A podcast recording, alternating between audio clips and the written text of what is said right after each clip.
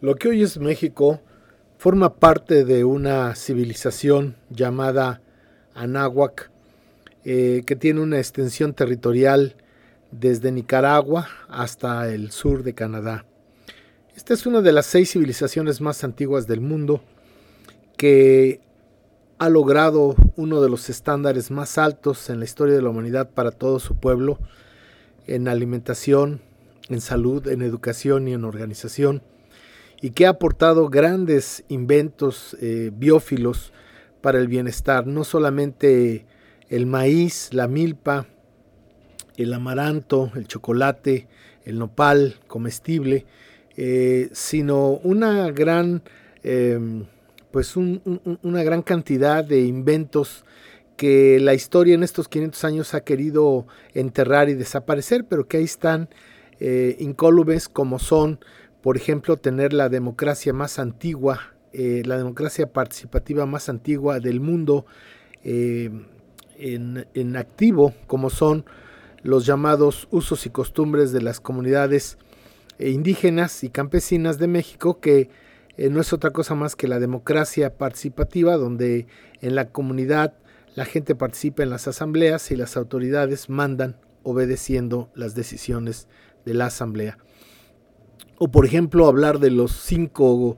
de las cinco medidas cósmicas que han eh, hecho los, los, inventores del tiempo, los más exactos, eh, como son el calendario de 260 días, el calendario de 365.25, 20, el calendario de 584 eh, días de Venus o el calendario eh, de las Pléyades de 52 años exactos o finalmente el calendario de la llamada cuenta larga de 25.625 años en que la Tierra, perdón, el Sol gira alrededor del eh, centro de la galaxia. Pero también podríamos hablar que nuestros abuelos fueron los primeros en inventar el cero matemático o inventar eh, la,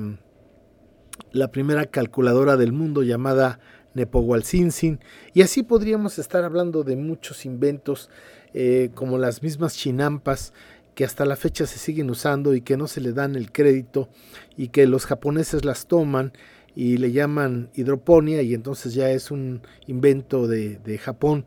pero que muchos de, las, eh, de los inventos nuestros eh, han, han, estado siempre en el mundo siendo usados y han dado bienestar. Nosotros, los pueblos de la Nahua, jamás inventamos armas o cosas parecidas. Eh, uno de los grandes logros de nuestra civilización fue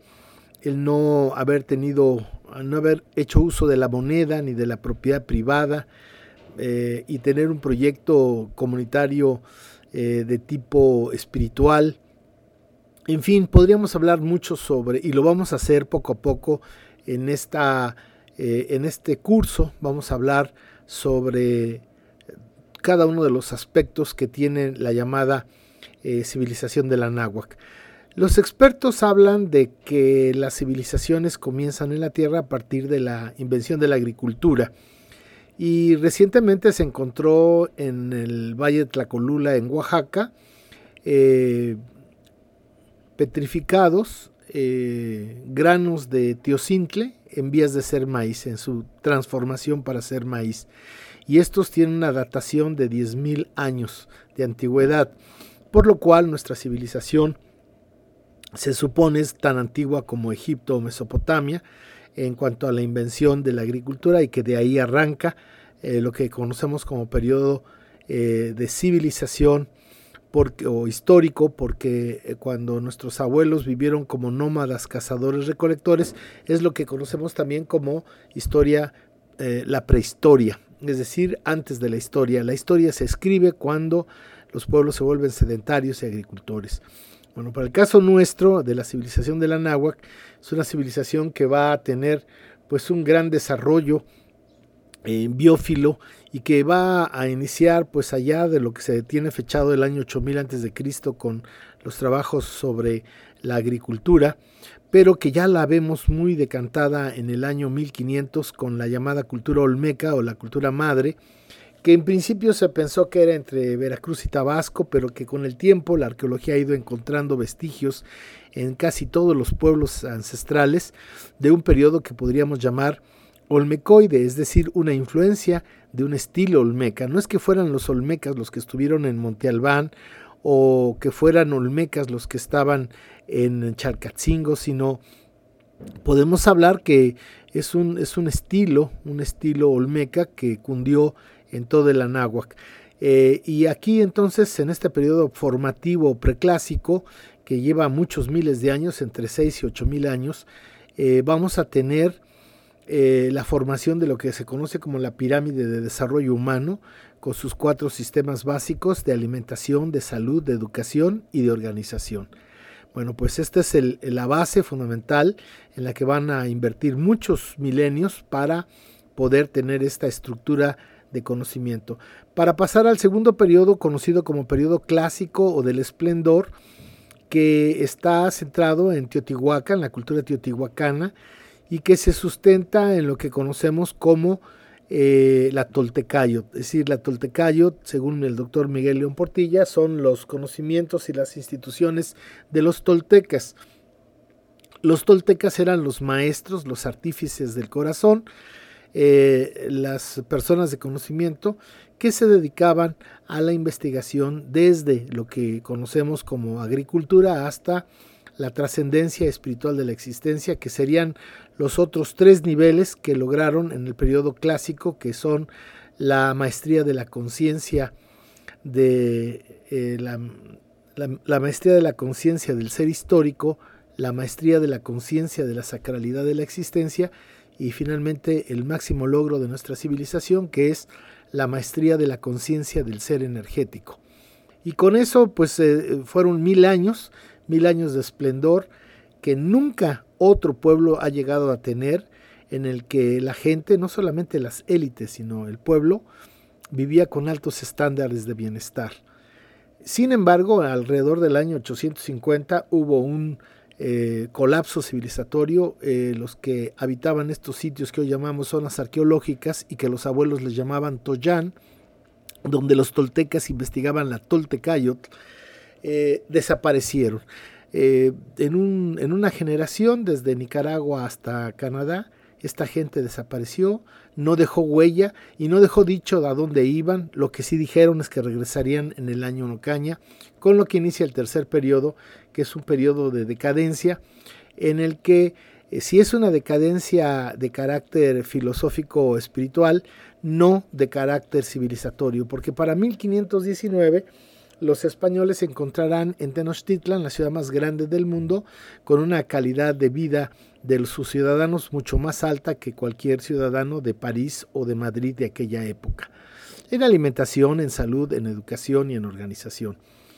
Este periodo de decadencia se ve culminado con la llegada del último pueblo que baja del norte, que son los Mestin, que después serán llamados mexicas por Tlacaelel, que con sus grandes reformas a la Toltecayot va a crear la Mexicayotl, en el que van a bajar de la dualidad Tlaloc-Quetzalcoatl a Quetzalcoatl y en su lugar van a poner a Huichilopostli, un numen tutelar eh, de los Mestin, de los eh, eh, nómadas del norte que bajaron al altiplano central, que es la figura que representa la voluntad de poder, la guerra y el mundo material. Y esto va a venir a causar un conflicto porque ya llegando el año 1519, que era el año de la profecía del regreso de Quetzalcoatl, pues ya se iba a, dar esta situación eh, pues incómoda de haberse transgredido. Eh, cada 52 años se daba el año uno caña y 1519 era el año uno caña. Y los mexicas que habían transgredido por las reformas de Tlacael la Toltecayot y habían bajado de nivel a Quetzalcoatl y a la espiritualidad, van a sufrir una crisis en el seno del poder que muy hábilmente Hernán Cortés, ayudado de Malinche, que fue pues la traidora, la que proporcionó toda la información eh, eh, política, filosófica, religiosa, porque era una mujer muy preparada y una mujer muy inteligente, y que le va a permitir eh, dar paso a paso a Cortés la información que necesitaba para crear todo un conflicto. Y también el otro elemento va a ser eh, el eh, texcocano, que eh, fue em, denostado por eh, Moctezuma, quitándole el, el tlatoanato que le había dejado su padre, y em, puso en su lugar a un sobrino suyo, Moctezuma en Texcoco, y esto va a hacer que cuando llega Cortés se le suma con 300 mil guerreros. El verdadero ejecutor de la de las batallas que se dieron los primeros tres años fueron indiscutiblemente los texcocanos con Istlizoche de la cabeza. Y bueno, esta es eh, en base a la historia de este primer periodo, eh, que llaman en este caso periodo formativo, periodo clásico y periodo posclásico, que se va a llevar pues 7500 o 9500 años de historia, según lo quiera usted ver. Y los últimos 500 que son 300 eh, años de un sistema colonial eh, eh, apoyados por la corona española y los últimos 200 años que se conoce como neocolonia en la cual los criollos pues han tenido el poder y han ejercido un desgobierno en estos dos siglos de luchas internas entre ellos y a favor siempre de los extranjeros. Con esto terminamos esta introducción a nuestro curso.